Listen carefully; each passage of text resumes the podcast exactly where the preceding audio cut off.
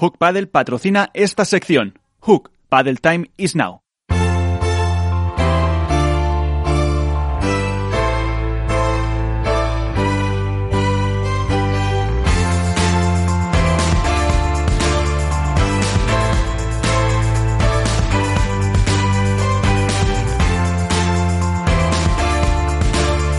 En esto es Paddle, comienza el debate. Y con muchos temas para el debate que ha apuntado Iván en los eh, últimos eh, minutos, eh, con esa, pues chicos COVID, vamos a decir, lo que también pasa en la federación, las pruebas que nos quedan, con la irrupción de alguna nueva, algún nuevo factor que nos vamos a encontrar, pero también queríamos eh, hacer referencia a un artículo que ha escrito en Padel Spain nuestro compañero Álvaro sobre las palabras que había puesto en una red social Aris Patiniotis que precisamente va a ser baja, si no me equivoco, también eh, por eh, COVID, en la que criticaba algunos eh, puntos de la gestión, pero mejor de Golpa del Tour, pero mejor cuéntanos, Álvaro. Sí, como bien dices, Miguel, bueno, este artículo lo escribió el jugador Aris Patiniotis, que yo no sé si, si se ha hecho un autoflaco favor al no ir a, Menorca por, por el COVID y demás, no sé si incluso le ha venido mejor por no ver a, a ciertas personas allí.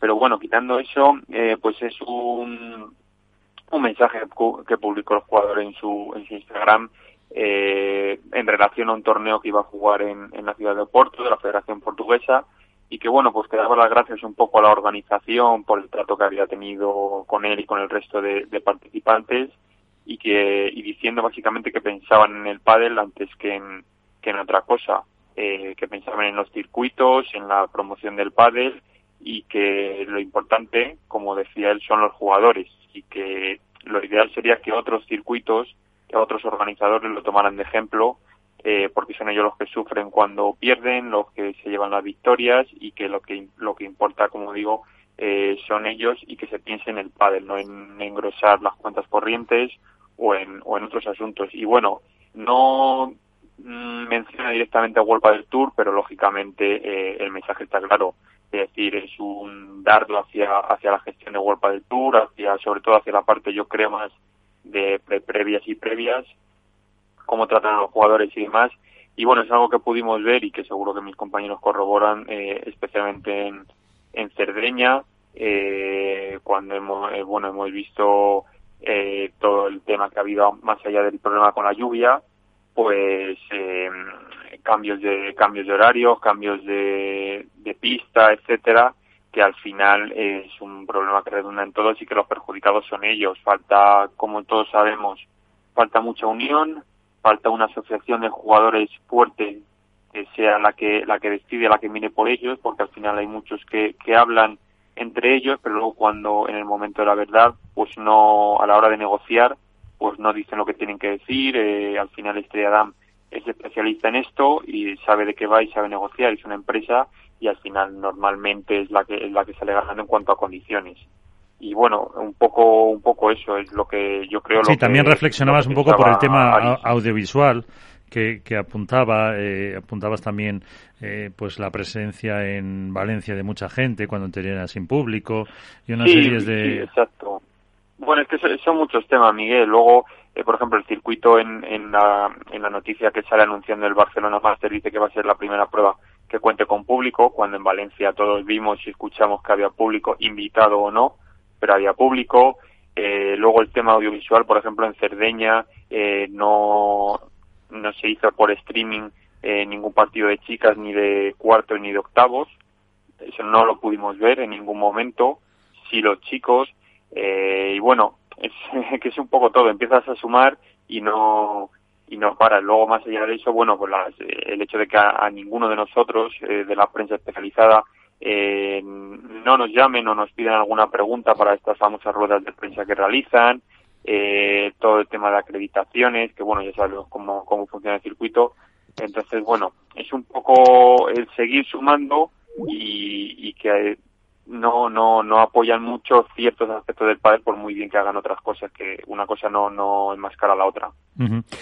Alberto qué te parece todo esto ya podemos eh, debatir un poco a ver eh, es un poco una amalgama ¿no? de, temas habituales relacionados con World del Tour eh, y que al final lo, noticiable de todo es que es un jugador ¿no? quien pone voz o sea al final en torno al circuito pues hay muchas opiniones divididas, a favor, en contra, o algunas un poco más críticas, otras que remo más a favor, pero lo, lo noticiable de esto es que un jugador eh, que además tiene nombre dentro del propio circuito, eh, aunque no lo diga de forma explícita, como dice Álvaro, pero que se lee entre líneas, que se está refiriendo a, está comparando eh, con el circuito profesional, pues sí que es llamativo, ¿no? Sí que creo que quizá esta no es la temporada, quizá para ir en contra de, del circuito. No porque no cometan errores, que es evidente que, que, se han cometido errores, lo hablamos lo de las ruedas de prensa, si eran positivas o no, si se van a mantener a largo plazo o simplemente eran fruto de, del momento, y la realidad es que han dejado de hacerse, eh, o, lo que comentaba algo de las retransmisiones de los partidos femeninos, que lógicamente tienen que tener la misma voz que tienen eh, y la misma representación que tienen los masculinos, pero eh, yo creo que este es el año en el que ya simplemente el hecho de que el, el siguiente Barcelona Master sea la octava prueba que se va a realizar, me parece más que meritorio eh, y de alabar para el circuito, porque en condiciones normales, y lo estamos viendo en muchos otros deportes, se han tirado seis meses eh, sin competir. El World del Tour ha hecho un esfuerzo eh, sobrehumano, y lo sabemos todos, para que el circuito salga adelante, evidentemente tendrá eh, intereses económicos. Es un circuito privado, eh, se da por hecho pero quizá esta no es la temporada como para poder recriminarle demasiadas cosas a un circuito que, eh, sabiendo que pierde toda, todo lo que supone el ticketing de las pruebas, sigue sacando adelante las pruebas, sigue saliendo pruebas para intentar componer ese calendario, ¿no? Que dijimos de un máximo o un mínimo, perdón, de 10 pruebas. Entonces, eh, yo, yo creo que precisamente ese es el año en el que menos cosas quizá se le pueden reprochar a World del Tour, dentro de que evidentemente eh, no está cerca de la perfección.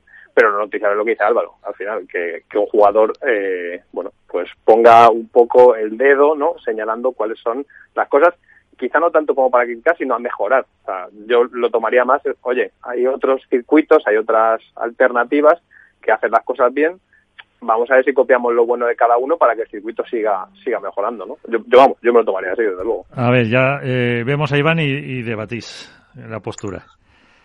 Bueno, a ver, yo creo que estoy eh, de parte de estáis, muy conciliadores, ¿eh? Tanto, no, bueno, ahora espérate, espérate, que déjame un poquito de minuto, déjame 10 segundos y ya entonces ya suelto la, el salmón Eh, yo estoy de parte de los dos, yo creo que tampoco es el momento para, para acusar a nadie cuando a quien está haciendo un esfuerzo enorme pero también es el momento de que se, den, de se den cuenta de que incluso así hay gente que se queja. Yo creo que la, la, nota que hizo Aris Patinotes hay que saberla leer entre líneas, que creo que lo hemos hecho todos bien. Hay que ver, por ejemplo, que hubo jugadores mm, top que dieron me gusta, incluso pusieron aplausos para que estaban de acuerdo. Eh, bueno, si no lo saben, pues ya lo de dudas, fue Cristian Gutiérrez, lo puso ahí, y yo creo que es la sensación de, de, muchos jugadores que no se atreven a hablar es lo que también yo tuve la ocasión de poder hablar con Aris Patinetes y luego lo comenté con, con Álvaro por teléfono. Yo creo que es a lo mejor el tío que se le han hinchado las bolas de, de padre y ha dicho, ya estoy harto, hoy voy a hablar y lo voy a decir. No sé si fue por parte suya o también por empuje de otros jugadores. Hay que recordar que ese torneo de pádel que habla que se, que se, que se habla, que se dio Porto, la han jugado jugadores como Ramiro Moyano, uno de los muchos implicados que hubo con el, en, el, tema de World del Tour y, Monte Carlo International Sport. Esta semana ha salido una entrevista a Fabrice Pastor en Internet en el que ha desgranado todo lo que sucedió, acusando, incluso dijo el nombre de ratas a determinados jugadores por, por lo que pasó, ha explicado bien su circuito, entonces, bueno, pues ahí está el tema. Hay otro circuito que va a llegar a España o va a llegar a Europa, que lo va a hacer de una manera totalmente distinta y veremos qué repercusión tiene si los jugadores pueden jugar, los de pre-previa que no tienen un contrato cerrado con World del Tour, se les permite jugar ahí o no se les permite jugar, si ese torneo va tomando forma y va quitando jugadores a World del Tour y World del Tour tendrá que volver a sentarse a renegociar, pero lo que decimos también Alberto y, Álvaro.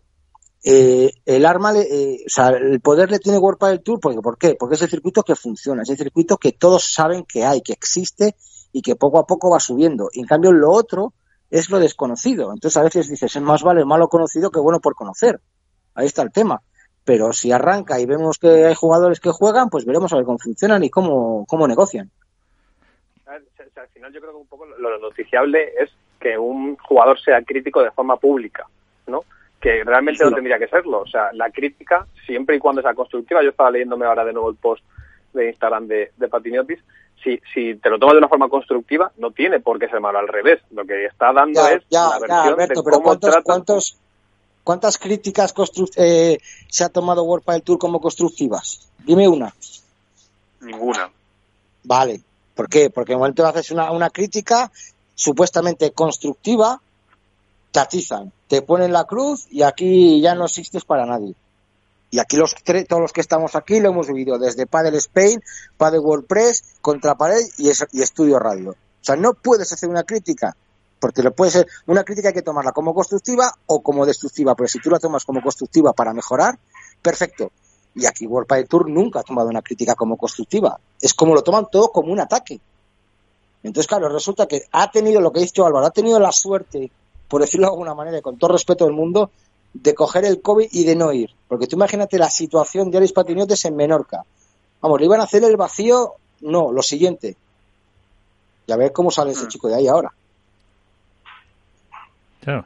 Eh, el panorama que se le presenta eh, cuando también se han descubierto pues incluso algunos eh, a los que con eso que apuntabas de Fabriz pues al final tuvieron multas tiene tiene un panorama complicado.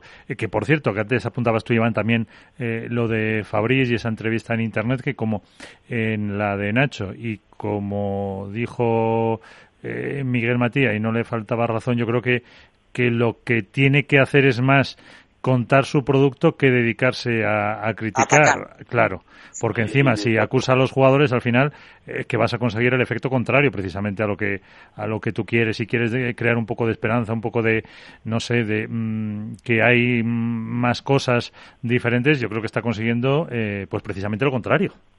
Y, que es innecesario, Miguel, que al final eso es del 2018 estamos en 2020 y, y, lo que hay que pensar es en el futuro del pádel más que nunca, más, más ahora que nunca, porque pasa por un momento muy muy complicado como tantos otros deportes. Entonces, ponerse a, revisar lo que pasó en 2018, si eh, X jugadores actuaron de una forma eh, ética o no, si el circuito deja o, no deja de hacer, yo creo que, que como pieza informativa tiene un valor brutal, pero creo que ayuda poco al pádel es, mi sensación, que ayuda poco al pádel, que en, un momento más mm. crucial que nunca, porque el pádel lo va a pasar muy mal en los próximos meses y en los próximos años para, para poder superar esta crisis. ¿eh? Sí, sí, exacto. Yo, yo estoy contigo, eh, pero sí que es verdad que yo que me estuve escuchando la, entrevista, por ejemplo, completa de, de Fabrice, es que no tienen experiencia, se escatiza a todos los lados. Es verdad que no da excesivos nombres, eh, o por no decirte que no da prácticamente ninguno, pero bueno, todos sabemos quiénes son pero sí que deja la abierta a que desde luego mm, viene yo creo con bastante fuerzas para pelearle a World del Tour. Eh, no comprar el circuito porque como dijo como dijo él a una pregunta eh, creo que fue de Rodrigo Vide eh, para él el circuito tenía valor cero por el hecho de contratos ilegales y demás bueno una serie de, de causas que justificaba pero sí que yo creo que va a venir con bastante fuerza y va a suponer un un duro competidor dependiendo lógicamente de los jugadores que, que acceden a jugar allí, que en principio van a ser de una categoría o de un nombre menor, por decirlo de alguna manera, pero sí que va a ser seria competencia de aquí a, al futuro, yo creo. ¿eh? eh saludamos también a... Sí, sí pero, el libre mercado, al final el libre mercado es así, quiero decir, Fabriz no, no, sí, sí, tiene, está claro, está claro. tiene toda la potestad de montar el circuito que él considera oportuno y que mejora supuestamente a World del Tour. Y los jugadores tienen la capacidad de decidir en qué circuito quieren jugar. Lo que no entiendo muy bien es, o sea, que es un poco lo que decía Miguel, o sea, creo que es mucho más proactivo dedicarse a vender cuáles son las bondades de su propuesta, de su proyecto, del nuevo circuito, en qué mejora a World del Tour, que ponerse a, eh, bueno, a, justiciar un poco lo que pasó o mm. no, o por qué no salió aquel proyecto. Y, sobre todo, a nivel, igual digo, constructivo por el padre, ¿eh? o sea, que haya proyectos eh, que ofrezcan eh, cosas diferentes siempre es bueno para el padre, siempre va a ser bueno para la industria. Pero eso, de ponerse a señalar o no de una forma u otra, no sé, que, creo que es que ese es un mal endémico al final que tiene el padre, ¿no? Que es un poco, se pierde más en estas rencillas que en seguir evolucionando y en seguir creciendo como, como industria. Por eso yo nunca llevaba la contraria a Miguel Matías, sino todo lo contrario con lo que decía sobre la sobre Fabrici que se dedicaba a atacar. Pero Miguel, buenas noches. Eh, buenas. Volvemos porque lo habíamos dejado al principio, nos habíamos ido a, hablar de Fabriz a, ese tema de, del artículo de Álvaro. Sí, bueno, el artículo de Álvaro lo que lo que consigue, ¿no? Lo, lo que nos da es un poquito de permeabilidad al final con esto que comentan Álvaro y, mira, pues te voy a cambiar un poquito el orden para que me mates.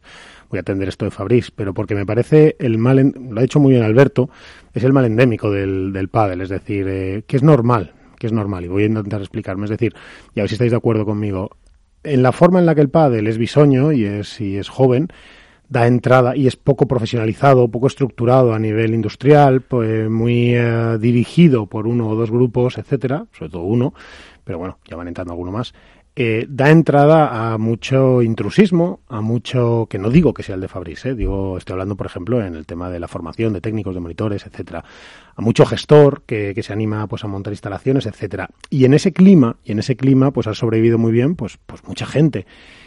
¿Qué ha pasado? Que es que empresarios importantes, como puede ser Demetrio, como puede ser su equipo, ¿no? Y como puede ser Fabrice, etcétera, con, mucha más capacidad económica, más músculo, ¿no? Eh, han, han, encontrado de forma lógica un, nicho y decir, bueno, pues en este sector yo tengo cabida, ¿no? Porque no es tan complejo o, los, o las barreras de entrada no son tan complejas como en el tenis, como en el fútbol, etcétera.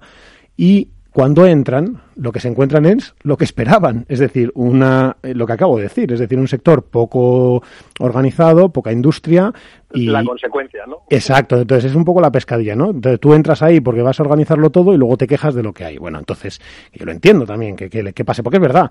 ¿Y qué ocurre? Que en esa dinámica, y es lo que decía Alberto, ¿no? Es el mal endémico. Bueno, es un mal que poco a poco se va subsanando, pero muy poco a poco, como es natural. Y es ahí donde Fabrice hereda, eh, pues digamos, este, este mal, eh, este mal que tiene de siempre señalar. Yo estoy totalmente de acuerdo. Es decir, Fabriz tiene tantos méritos propios que no necesita señalar lo que ha hecho mal el, otra, otras instituciones, otros organismos. El, el, lo que hace Fabriz, que es montar un circuito en, en América, o sea, Fabriz, para recordar a todos los que nos escuchan, es Fabriz Pastor, que es un monegasco, bueno, de origen español y monegasco, y que su pasión es el pádel, ¿no? Es una persona con una capacidad económica terrible, enorme, y se mete en el pádel. Y cuando intenta montar, al principio lo hace con World Padel Tour, es decir, le ofrece la prueba de Mónaco, etcétera, y ahí se van dando en el camino los males endémicos a los que hacían mención Álvaro y Alberto, ¿no? Continuo. Es decir, eh, se va encontrando con ciertos problemas que a veces son de falta de organización y otras veces son que hay una dirección muy férrea desde, desde, pues, pues desde el grupo DAM, que es así, es decir, que son los propietarios del World Padel Tour, ¿no? De José Luis Serrano, etcétera, de Meteo Carceller, etcétera. Entonces, no es que no es que esté mal, es decir, no es que esté mal que dirijan o no eso con puño de hierro, ahí ya entraremos. Lo que es es que es, es decir, eso ya existe. Y Fabrice entra con sabiendo lo que había. Yo entiendo que además Fabriz, que por cierto es una persona con un carácter también fuerte, no es, no es precisamente una persona que, que rehuya, eh, no, es templada, no es una persona que rehuya focos, que rehuya el, enfrentamiento, etcétera, no, es una persona directa y eh, empieza, cuando está con World del Tour y empieza a celebrarse las pruebas, las de Mónaco y tal, empieza a encontrarse con determinados problemas y él deduce que tras unos desencuentros, ¿no? como el libro de Fernando Suárez, el desencuentro, pues el gran desencuentro es entre Serrano y, Demetrio Carcellar, que, ya sabemos que Serrano pues es la persona de fuerza de Wolpa del Tour, porque es una persona de absoluta confianza de Demetrio Carcellar, que es presidente de DAM. Entonces, ¿qué ocurre? Se encuentra con un desencuentro tan terrible y sus enfados son tan grandes que él deduce que puede hacer un circuito, que mejore todo lo que hay. Y es cuando lanza el circuito cuando él encuentra la problemática, que es, oye, cuento con jugadores, no cuento con jugadores, los patrocinadores, las sedes le exigen un mínimo, etcétera, etcétera. Y es ahí donde una vez más vuelve a encontrarse con lo que yo ya había dicho, es decir, con una cierta no cultura no heredada de profesionalidad. Esto no hubiese ocurrido en el fútbol. En el fútbol tú quieres montar una liga nueva y cuando te reúnes con los cuatro o los cinco presidentes importantes de, todo el sector futbolístico, los representantes de los jugadores y los directores generales de los equipos y tal, en la reunión uno te ponen claramente las condiciones, etcétera. Él se encuentra en un entorno en el que hay jugadores que sí, que se posicionan y tal, porque, porque no están de acuerdo o porque están descontentos con World del Tour, y hay otros que no saben. Y es ahí, de ahí es de donde nace todo su yo creo que es su desencanto, es decir, joder, pues es que las instituciones no, el sector no es el más profesional del mundo y los jugadores tampoco, que es lo que él dice, ¿no? Entonces, desde ahí él decide retirarse con un despecho y luego se da cuenta que es su hobby, que lo ama y que quiere volver. Entonces empieza montándolo por América, donde él encuentra probablemente pues menos oposición o un mercado más sencillo para entrar. Digo él, que si luego es real, ¿vale? Y de ahí es donde monta su circuito, el americano, y ahora lo trae a Europa. Ese es el contexto exacto. Y desde ahí aunque él ha avanzado mucho en su circuito y tiene mucho que ofrecer y que contar, yo creo que sigue yo creo que hay dos motivos por los que Fabriz, a ver si, y con esto ya acabo mi, esta perorata eterna. Eh, yo, eh, Álvaro, a ver qué piensas tú. Yo creo que de, y Alberto, yo creo que eh, él sigue en esa dinámica en la que, por un lado, mm, vale, yo estoy haciendo cosas, pero no puedo quitarme ese si se me permite, y perdón, ese odio que le he cogido ¿no? a todo lo que es el, círculo World del Tour. ¿no? Eh, eso lo hereda y además, y además pues tiene eh, algunos tics que para mí no son buenos, pues que si la cervecita, que si el no sé qué, que te podrá gustar más o menos la marca de, cervezas, pero que, que, que no hace falta llamarle la cervecita, ¿qué tal? Entonces de ahí yo veo que hay cierto rencor. ¿Eh? que a mí me parece que no debería, sobre todo si se va a manejar en un mundo de deporte, de pádel, eh, no, no, cada vez más profesionalizado, pero todavía no como debiera, etcétera, etcétera, porque eso es abrir más brechas, más peleas, etcétera. Y luego, por otro lado, yo creo que tiene una clarísima intención de desestabilizar World del Tour, no sé si la compartís conmigo, es decir, en cada declaración que haga les, les según él, claro, les voy a destapar y les voy a desestabilizar porque su circuito tiene mil recovecos y mentiras, y eh, que es lo que él piensa, yo no digo que sea así, eh, que yo tengo mi opinión, y, desde ahí, yo no sé si es, yo creo que son las dos intenciones, ¿no? Y por de ahí esa, esa historia que vivimos tan extraña, decir, pero ¿por qué Fabris no cuenta lo bueno que hace y se dedica a meterse con el otro? Claro, pero al final, Miguel, a mí me recuerda un poco la historia del tenis, ¿no? El cambio este revolucionario que ha habido con la competición que propuso Piqué, que era una persona completamente externa al mundo del tenis, que, que se ha dedicado a una faceta empresarial y propone un formato nuevo y el, tenis con toda la historia que tiene se agita, se revuelve, cómo puede ser, no sé qué, y la realidad es que fue un éxito, en mayor o menor medida, con un montón de contratiempos, partidos hasta las tantas, pero, pero desde la organización de la propia competición, que era una alternativa a la realidad que llevaba el tenis viviendo 50, 70 años, siempre lo que se proponía era una nueva era, un cambio, claro, una pero, pero con una estructura de base muchísimo más sólida. Claro, claro, pero no se dedicaban a atacar lo que ya había, no, entonces no, entiendo esa necesidad de, el revisionismo histórico, el pasar eh, las vendetas, no, pero porque creo que hace un flaco favor tanto al propio circuito que propondrá Fabriz, que tendrá sus eh, cosas buenas, como al padre en general. Entonces,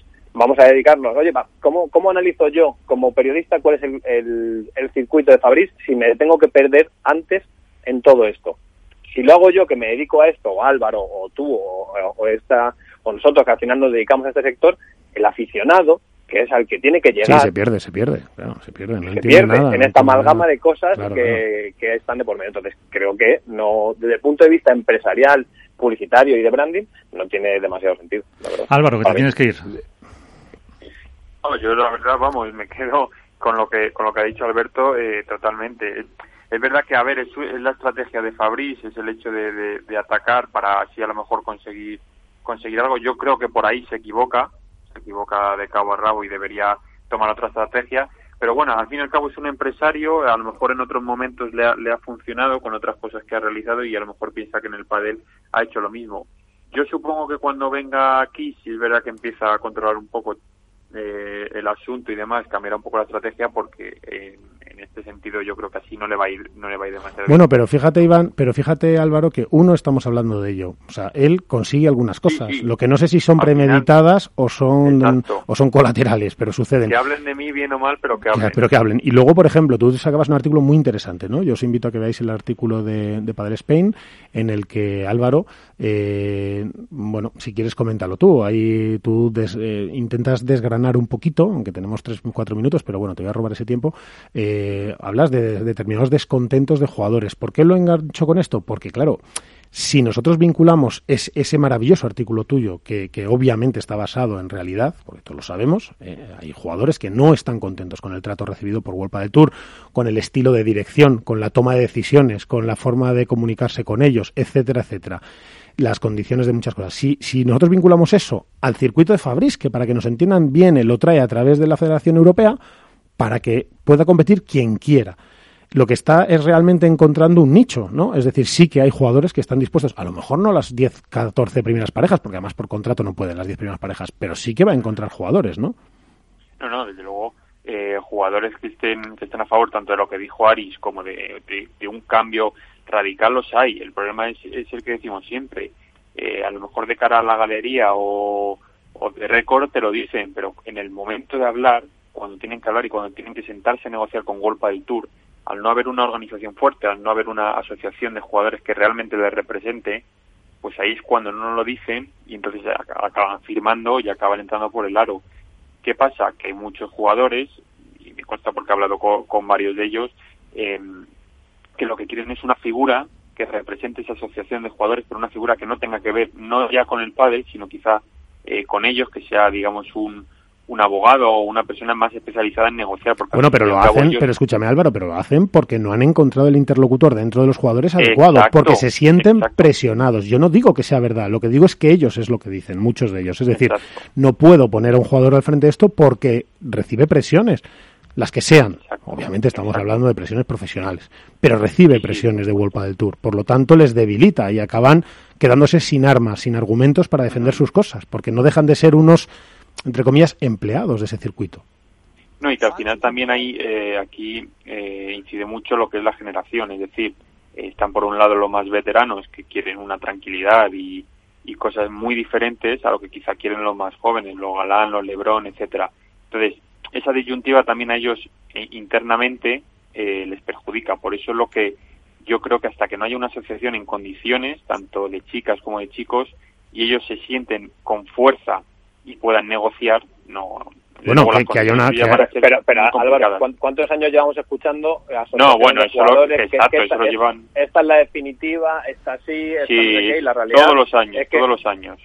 Seguimos en el mismo punto. Entonces, los jugadores, yo creo, siendo sinceros, ¿eh? y, mirando por ellos, siendo egoístas, lo que tendrían que hacer es, en lugar de criticar lo que hace el circuito, si, si es así, ¿vale? Y de criticarlo récord o no, eh, lo que tendrían que hacer es ser autocríticos y empezar a construir la casa por los cimientos. Si es, vamos, y criticar si es necesario el circuito, Alberto. Sí, sí, sí, por supuesto, por supuesto, pero, pero más necesario que eso, para sus intereses, que al final los jugadores tienen que mirar por sus intereses, es tener una asociación de jugadores fuerte, bien consensuada, en la que no haya rencillas a mitad de, de, las negociaciones y uno se vaya por un lado y otro por otra, cosas que sabemos todos que han pasado, para poder defender los intereses comunes de los jugadores, que es necesario también para que... Pero, pero, pero, pero, eh, Alberto, estoy muy de acuerdo con eso, pero poner de acuerdo a 150 personas es imposible en el ámbito que sea, da igual, en mi casa. En mi casa no nos ponemos de acuerdo a cinco para ver qué cenamos. Entonces, eso es complicado. También es, y eso es verdad, que ellos deben de hacer una autocrítica y eh, sacrificar posición, es decir, bueno, si esto lo vota la mayoría, pues para adelante, a veces mira bien, a veces mira mal, etcétera. Eso por un lado. Por otro lado, tienen que sentirse parte verdadera en cuanto a la, no digo la propiedad en sí, o sea, capital, pero, pero tienen que sentir que en parte el circuito es suyo, que es lo que siempre, ellos siempre lo dicen, ¿no? Pues el circuito es lo que es por nosotros y tal. Pero es una forma de hablar, es una reivindicación, no es real. Ellos no tienen nada en que apoyarse para decir, ¿ves? Porque nosotros además, cuando se toman las decisiones, tenemos un voto de calidad de no sé qué en la toma de decisiones. No nos sentamos con el pero en la, pero la Liga de Fútbol Profesional, un jugador del Levante, que es parte de la Liga de Fútbol Profesional, poco nada tiene que decir sobre la Liga de Fútbol Profesional y es a través de la AFE, a través de los capitanes, quienes representan a los jugadores. Sí, pero su equipo, pero su club sí tiene fuerza.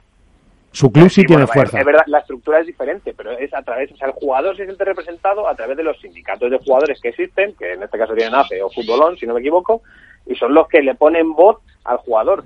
Pero, eh, eh, o sea, es que es absurdo que sea de otra forma, porque los intereses del, del jugador número 5 del ranking son radicalmente opuestos a los del 120, y es normal, y más si hay diferencias de edad, como dice Álvaro, entonces eh, no se puede poner a 150 personas de acuerdo con un objetivo común en todos y cada uno de los parámetros necesarios para llegar a buen puerto, está claro, pero sí tiene que haber una base de mínimos. y que una asociación parta de, oye, estos son los mínimos. Claro, pero eh, cuando ellos han asociación montado de jugadores- asociación Wolpa del Tour, y eso sí lo digo yo, se ha dedicado muchísimas veces a torpedear esta asociación. Es que, es que intento sabido, intento sabido. Y cuando digo torpedear, no es tan no es tan grave como se puede estar escuchándome. Quiero decir, siempre le ha puesto muchas pegas, muchos problemas. Los ha, en ocasiones alguno lo ha ninguneado. Algún presidente incluso de esa asociación, etcétera. Pero vamos, mandándole mensajes o hablando con él diciendo, pero si tú no estás capacitado, esto te queda grande. Cosas así. Es decir, World Tour tampoco es muy magnánimo, que digamos, no está muy dispuesto a escuchar. Tiene el apriorismo de que, bueno, es que los jugadores siempre dan guerra. Pero bueno, eh, Álvaro, a lo que íbamos. Eh, Bueno, creo que, que Álvaro ya no está con nosotros, pero bueno, Iván, que andas por ahí, a lo que íbamos. Al final, lo que hace, lo que hace, mm, lo que hace Aris Patiniotis, que es este jugador del World del Tour, realmente, realmente es ponerle voz, yo creo, a lo que a lo que mu- una gran parte, o no una gran, una parte, no sé si es gran o no, una, una parte importante del colectivo de jugadores no se atreve a decir. Y probablemente Aris, es, en su libertad o lo que sea, según siempre digo el artículo de Álvaro, claro, yo no he podido contrastar esta información, yo no he podido hablar con Aris, pero, pero lo que hace es ponerle voz a esto porque se sienta más libre, o más adulto, o más, o, o se vea menos expuesto, ¿no? No, porque, o porque ve otra realidad, a- a Miguel, ve, ve que viene un torneo que se, que se preocupa de los jugadores, que se preocupa del pádel, que no es tanto el dinero, el dinero, el dinero, dice, bueno, vamos a ver si nos unimos. Es lo que vamos diciendo siempre. No se puede hacer nada sin la unión de los jugadores. Yo lo, siempre lo he dicho a muchos jugadores, sois todos unos cagones, porque en el momento en que eh, os, os juntáis, os llegan las amenazas, uno se raja, otro no se raja, tiene razón también Fabriz Pastor en el que son falsos autónomos, tiene razón también Fabriz Pastor en el sentido de que muchos jugadores top utilizaron el circuito anterior para intentar renegociar sus contratos al alza, pues bueno, si no está, si no me quedo, si no estoy contigo, me voy con Fabriz, entonces renegociaron al alta, otros salieron perjudicados tuviendo que pagar multas, que es algo inconcebible, y luego también está claro lo de los falsos autónomos. Yo entiendo que tú eres profesional, te debes a un circuito, pero si eres autónomo, puedes trabajar con quien te dé la gana y jugar el circuito que a quien te dé la gana. ¿Qué pasa? Que si como los gordos se unen, no se, no, no, no se van. Chicos, yo creo que hay mayoría, creo que lo que dices tú es muy difícil que 150 se pongan de acuerdo, pero de esos 150 igual 130, y te voy a quitar los 20 top, son mayoría. Y los otros 20 tendrán que aceptarlo. Y si no lo aceptan tendrán que jugar el World del Tour 20 y el otro 130 Sí, pero lo que pasa que hacerlo así. Sí, lo Pero que pasa claro, es no que sí, no se atreven. Y luego, eh, por ejemplo, en este caso Aris, para el que el que nos busque, lo podéis buscar en Instagram, algunas declaraciones que hizo y podéis buscar esta entrevista fantástica y valiente de Álvaro, que ya por alguna entrevista como esta ha recibido alguna vez alguna llamada, pero pero de World del Tour, pero pero se queja también de, de la forma de dirigirse a ellos, del trato, ¿no? De la un poco de, de la forma en la que ellos, de una forma eh, como si fuera un poco su cortijo. Claro, que lo es, sí es que lo es el cortijo, porque todo esto lo que subyace, a ver si estáis de acuerdo conmigo, es un problema económico, ni más ni menos. Es decir, si World del Tour tuviera una dotación de 40 millones de euros, habría mucho más reparto para los jugadores que vivirían en circunstancias mucho mejores a partir del 20, etcétera, y, y habría muchos menos problemas. Pero el problema está en que muchísimos jugadores de primera línea, de primera línea, pues oye, eh, primera línea, cuando digo primera línea me refiero hasta previas. Es que un jugador de previas es una barbaridad como juega. O sea, es, es una persona que está absolutamente dedicada al pádel, 100% que juega increíble, increíble al pádel. Cuando digo increíble sé lo que digo. O sea, cuando hablamos de un Iván Ramírez que ha jugado este año, ha salido cuatro veces de previa, haciendo cuatro cuadros en los cuatro y llegando a cuartos, octavos. Es decir, es un nivel impresionante, no es menos nivel que los que están ahí en el cuadro. Pero es que les cuesta muchísimo dinero entrenar, etcétera, y luego no ven a lo mejor lo que ellos consideran un retorno por premios y por tal. Y es que eso es lo que eso es lo que trasluce todo. Y además es que es muy barato cambiar eso sin solucionarlo, porque Fabriz puede llegar a doblar los premios y hay muchísimos jugadores de pre-previa que seguirán. Los que estén en pre-previa en el circuito de Fabriz probablemente tampoco les llegue.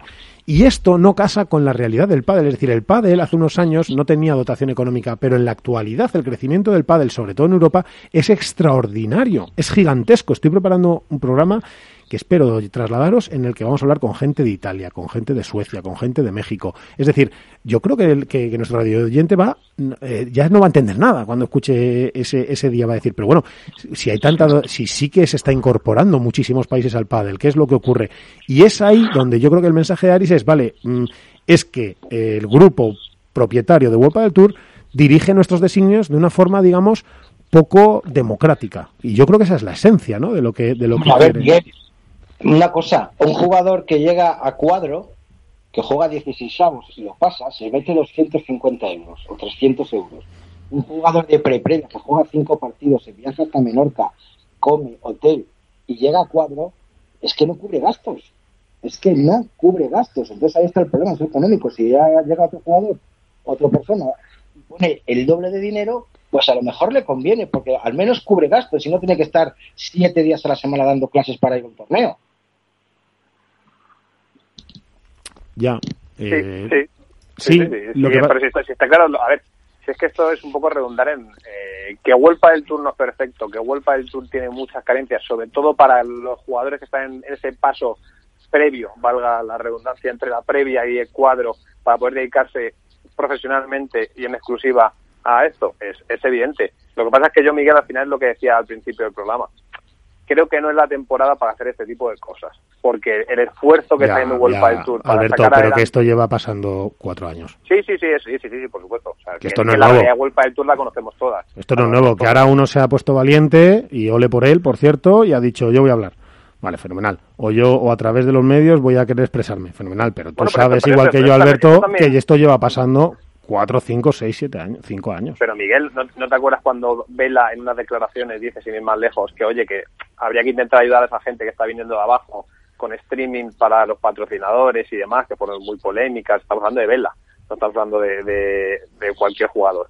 O sea que esto no, claro que no viene de ahora. Lo que pasa es que creo que, como yo al final siempre, es un poco, va en la misma línea, ¿no? De lo que hablábamos de, de Fabriz, que por mucha razón que pueda tener, que no se la quito, y, y si la única información que tengo es el magnífico artículo de Padel Spain y el post de Instagram de, de Patiniotis, creo que no es precisamente el momento para estar poniendo eh, los puntos sobre las IES en el pádel.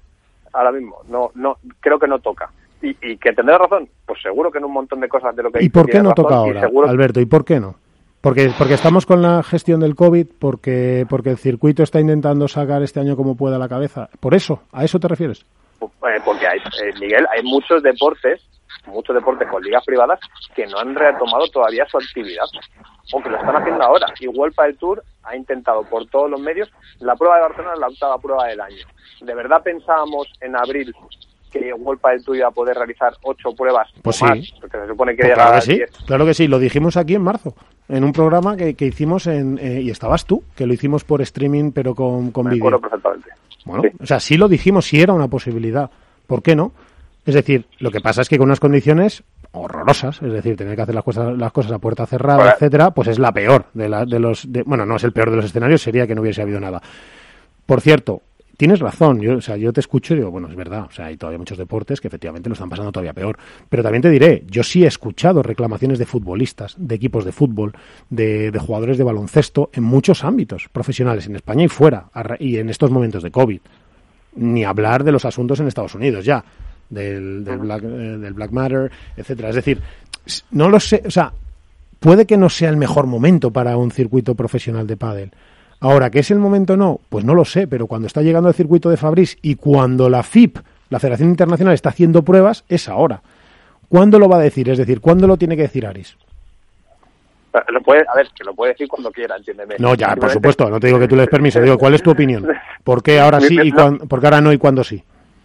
porque sinceramente creo que hay que poner, o sea, tendemos siempre a mirar lo que no se hace o lo que se hace mal. No tendemos a valorar lo que se está haciendo. Y, te- y conocemos muchos deportes. Pero porque que no hay una plataforma de espíritu crítico, Alberto, mi opinión, ¿eh? Es decir, Aris dice eso porque no tiene otra plataforma interna, de expresión. Será, será interna en Huelpa del Tour. Interna lo ha dicho un millón de veces, Ve, Alberto. O sea, los jugadores se han quejado un millón de veces de muchas cosas y lo hacen a diario. Aparte, los jugadores son un poco quejicas, por cierto. Entonces, no te creas que se callan. Eh, internamente. No, no. No, no coordinado, bueno, tú lo sabes como yo. O sea, los jugadores, oye, pues siempre re- son reclamones. No, no es que sean personas que no dicen ni mu. Entonces, es que yo creo que Ari lo dice porque, por lo que sea, y entonces sale en Instagram, sale en una entrevista, etcétera, porque, y perdonadme, pero a estas horas igual lo puedo decir, aunque Miguel me ha dado un capón, porque está hasta las pelotas. Es decir, es que no puedo más, es que no aguanto más esto. Yo, Iván, yo lo que, sa- sabes, al final yo, de lo que se soldaya de todo esto es que esa sensación de que, que lo decías tú al principio de no pertenencia ¿no? al circuito, porque en el post lo que dice es eh, empiecen a cuidarnos más, ¿no? Habla cosas así, como que miren un poco más al jugador y demás, pero sí que a lo mejor World del Tour en ese sentido tendría que, por, por futuros circuitos, por mejorar el que tiene y por todo el futuro que puede tener por delante, que es hacer al jugador partícipe y que se sienta partícipe es que, mira, vamos a hablar ahora, mira, eh, eh, Alberto, Iván, Miguel, os he traído un invitado que, que además tiene, tiene tanta experiencia y tanto sabe, pero antes de darle paso, que es un segundo, te diré, a lo mejor esas decisiones de Wolpa del Tour, de coger y decir, pues ahora no podéis poner imágenes las marcas de nuestros jugadores jugando Wolpa del Tour.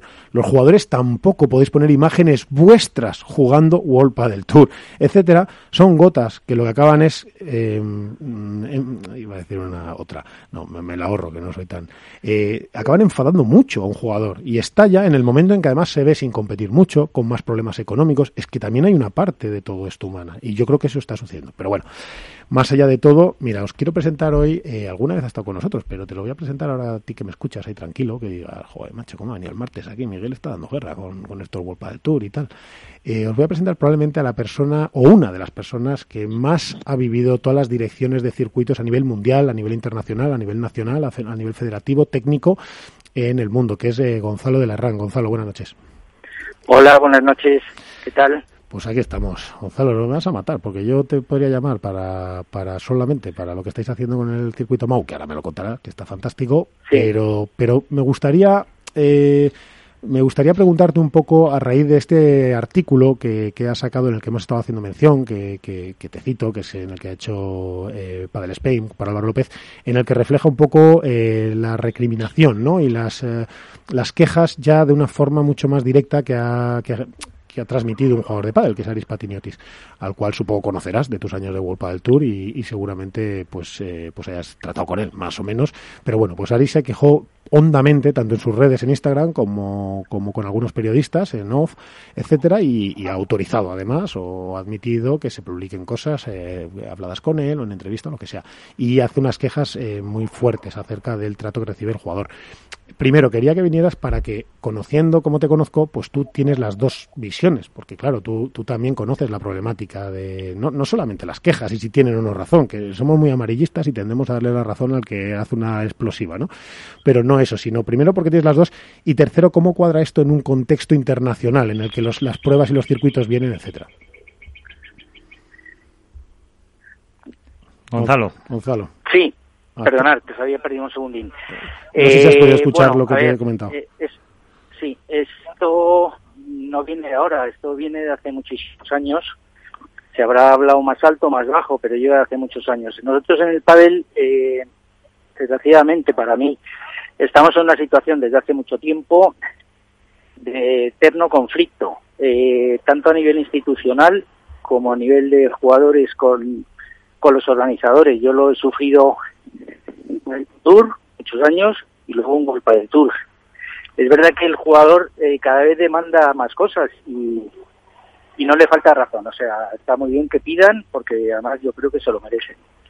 Estamos en una situación que todos conocéis de monopolio donde el profesional pues solo se puede dedicar a una actividad concreta, concreta sin ningún tipo de contrato laboral que le, que le ligue, donde tenemos otros muchísimos ejemplos de deporte que yo creo que se podría compaginar otras otras situaciones, ¿no? A mí me preocupa, pero me preocupa muchísimo como amante del pádel la situación que, que, está viviendo ahora mismo nuestro deporte, porque por un lado tenemos un crecimiento salvaje de practicantes y lo estamos viendo en Madrid. Eh, cada vez hay más, más inscritos en todos los torneos, no solo en el MAU. O sea, en el reciente Campeonato Absoluto de Madrid, una burrada inscripción. En el Estrella Dam, una burrada inscripción. En el nuestro hemos vuelto, vuelto a batir récords de inscripción. Bueno, y en Suecia, y en Italia, y en toda Europa, claro, y en, y en México. Exacto, exacto. Pero luego, y lo digo muy claro y muy alto. No tenemos los dirigentes en muchos casos o muchos dirigentes que nos merecemos. Eh, en, continuo conflicto. Al final, ¿qué pasa? Pues que el jugador se revela, llega un día que dice, oye, hasta aquí hemos llegado. Entonces, em, a ver, yo no, yo no, yo no tengo la varita mágica que solucione los problemas, pero me da la sensación que la mayoría de los casos son eh, problemas personales, no son problemas institucionales. O sea, no es un problema entre una federación y otra, no es un problema entre la europea y la FIB, no es un problema entre la española y una territorial. Son la mayoría de las veces problemas personales, por egos, por situaciones de, bueno, pues este señor le tengo manía, entonces me da igual a quién represente, etcétera, etcétera. Mientras ese tema no se solucione, yo creo que tenemos poco que ver. Eh, los jugadores van a seguir quejándose siempre, porque siempre se han quejado y se van a seguir quejando. Pero hay algunos puntos, ya no hablamos de si ganan mucho o ganan poco, estamos hay unos puntos de, de tema laboral, de trabajo, de qué pueden hacer, qué pueden dejar de hacer. No puede ser que a un jugador le digan a este sitio no puedes ir y en cambio se lo organiza a otro sí puedes ir, etcétera, etcétera. Yo creo que un poco por ahí van los aires de, de lo que ha ido comentando Aris. Eh, pero bueno, que lo mismo que opina Aris, yo creo que lo opinan muchos de los jugadores. Lo que pasa es que Aris ahora lo ha dicho. ¿Y cómo solucionamos esas, esas cuitas, esas afrentas entre...? Porque claro, tú, yo estoy de acuerdo contigo, es decir, hay mucha parte de, de, de personal en todo esto, emocional, ¿no? De egos.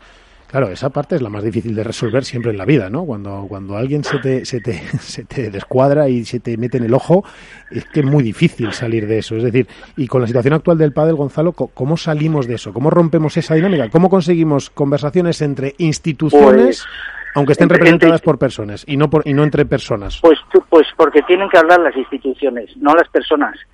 Eh, si tú, hay un, es un ejemplo, ¿eh? si hay un conflicto entre dos personas, dos presidentes de dos federaciones, pues probablemente ellos no se puedan sentar en una misma mesa, porque van a acabar a. Porque por, el, en muchos casos encima no tienen eh, ni ganas de dialogar, y tampoco puedes llegar a una mesa y sentarte e intentar llevarte el 100% de los puntos que se ponen sobre la mesa. O sea, si no tienes eh, eh, afán de negociar y de llegar a acuerdos, pues oye, ni te sientes. Entonces a veces eh, esto se puede, entre comillas, solucionar, como se soluciona en otros muchísimos ámbitos, como es la política, pues es como si mañana me dices que vas a sentar a alcoletas con el de Vox, pues va a ser complicado, va a ser muy complicado, y sobre todo que lleguen a acuerdos. Ahora, a lo mejor hay otras personas que pueden, en cada línea, pues intentar por lo menos, por lo menos, fíjate, cosas tan sencillas, teóricamente, como puede ser pactar unos calendarios, y no pisarse unos a otros. O sea, si yo no te digo que te vayas a comer ni te vayas a cenar, pero pactar las, las condiciones mínimas, unos rankings comunes, etcétera, etcétera. O sea, lo que no es normal, y lo digo así de claro, y no le echo, y me da igual quién tiene la culpa, yo creo que tiene la culpa los dos, es que el año pasado haya habido dos europeos en la misma fecha. Ya. Dos europeos. Es una locura, es que es una es, cosa de locos. Es como de coña, sí. es como de coña que muchos de los países afiliados a la FIP o a la FEPA o a la CAF o a lo que sea, hay dos federaciones en cada país, dos, incluso en uno hay tres. Eso que me expliquen a mí todo esto cómo se come. ¿Y por qué hay dos federaciones? Porque hay un señor que cuando no está de acuerdo con la federación, pues crea otra. No. Entonces, claro, si eso el deporte lo admite, Claro, lo admite pues Gonzalo porque apaga, como, apaga, apaga y como es un deporte que a nivel gubernamental y estatal todavía no está en el radar de los países, pues es fácil también montar una preasociación que con ánimo de convertirse en federación, aunque se ponga el nombre de federación, etcétera, etcétera. Es decir, también en todo esto tiene que ver que es muy bisoño, que el pádel crece demasiado rápido, que es que hablamos de otros deportes que tienen 200, 300 años.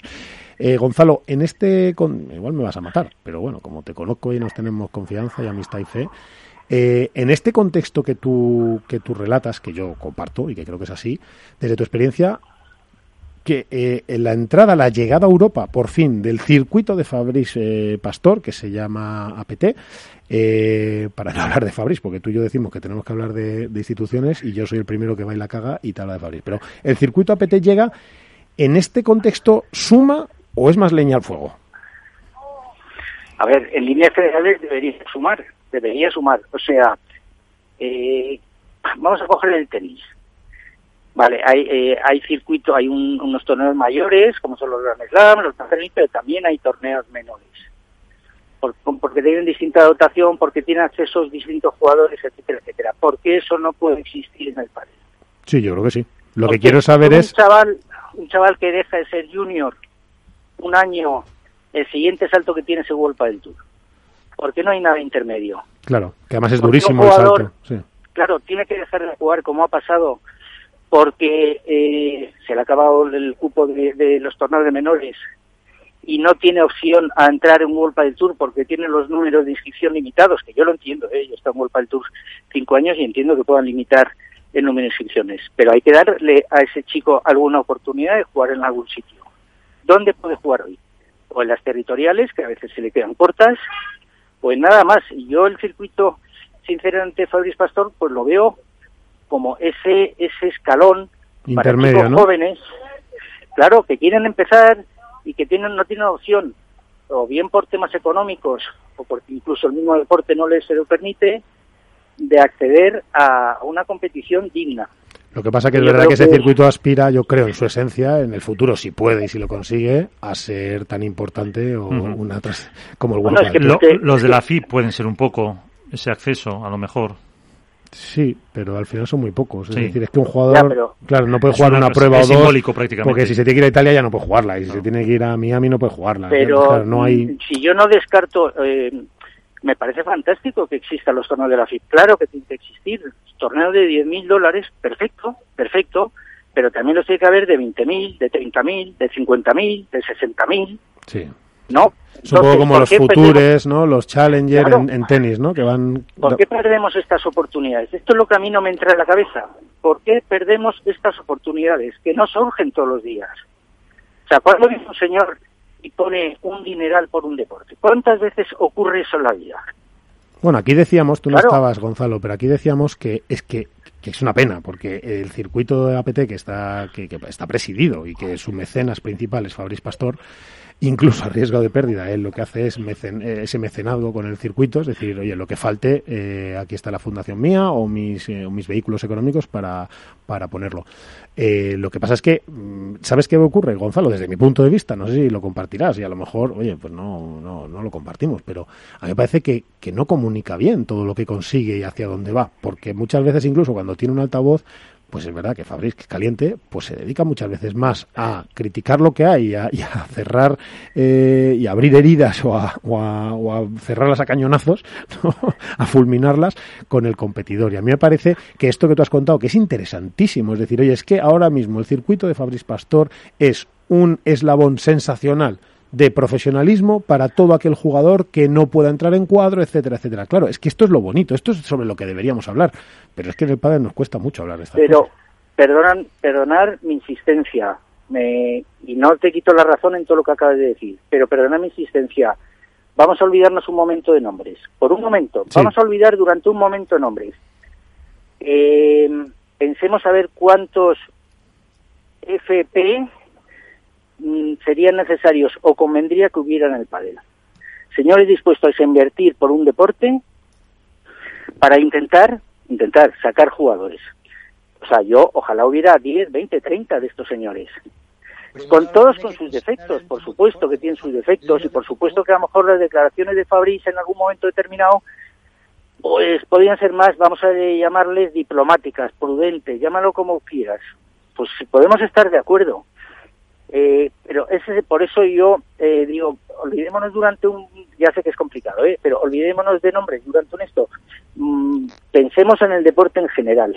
Pero sobre todo, pero Gonzalo, pero sobre todo es importante eso que tú dices, venga, yo también voy a hacer este esfuerzo, porque a mí ya sabes que también me cuesta, porque más como lo conozco personalmente, pero es verdad, es que es que yo estoy deseando que el APT cuente qué es y hacia dónde va y lo haga de una forma constante, fuerte, para que todos, para que seguidores, expertos, industria, medios, marcas, eh, aficionados, lo que sea, entiendan en qué, dónde está ahora mismo APT y dónde entra. Y yo eso lo he hecho en falta. Pero claro, yo os voy a contar el sueño de mi vida. El sueño de mi vida es que existiera una FIP, como Dios manda, eh, que englobara a todas las personas organizaciones, eh, promotores, etcétera, etcétera, con intereses en, potenciar este deporte, donde todos tuvieran cabida. Y puede haber un World del Tour perfectamente y puede haber un APT perfectamente, cada uno asignaría sus puntos, coordinando bien un calendario, etcétera, etcétera.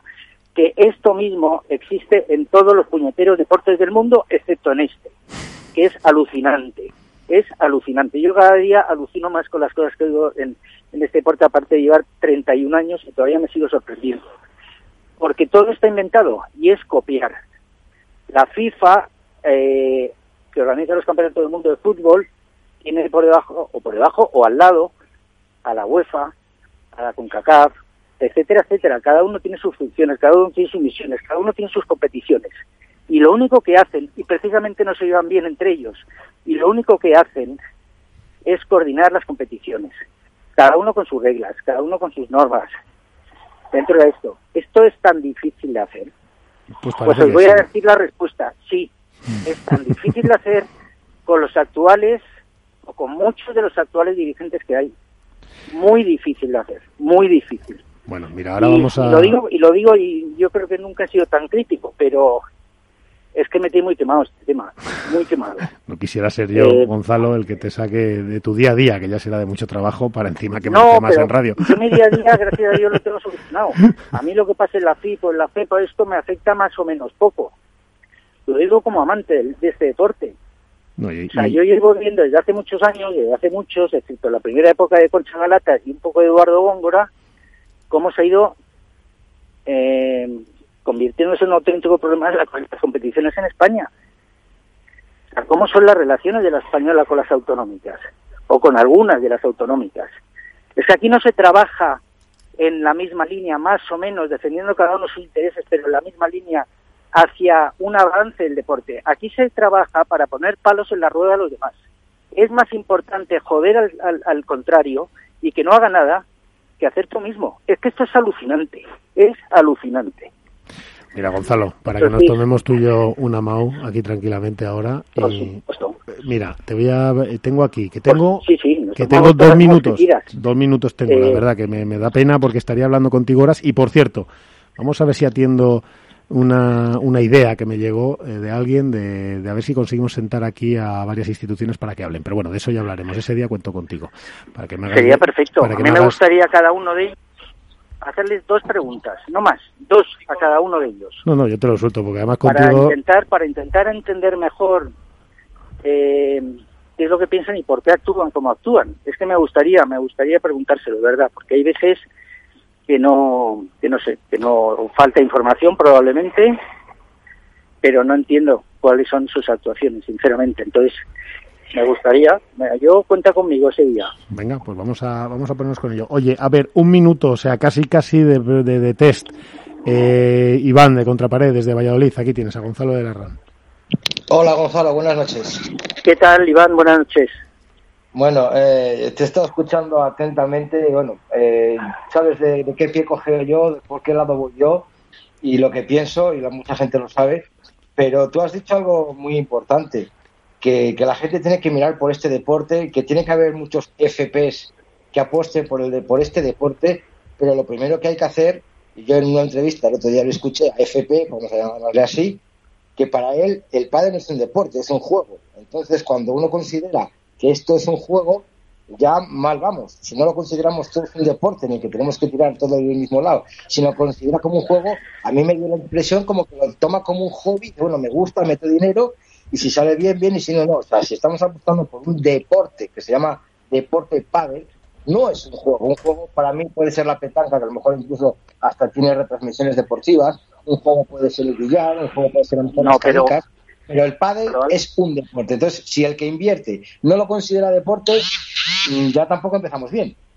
No, pero eh, a ver, yo sé por dónde van los tiros. Eh, en España el pádel es un deporte y, como tal está reconocido por el Consejo Superior de Deportes. En otros países no es un deporte, porque no está reconocido como deporte. Eso es a lo que se refiere.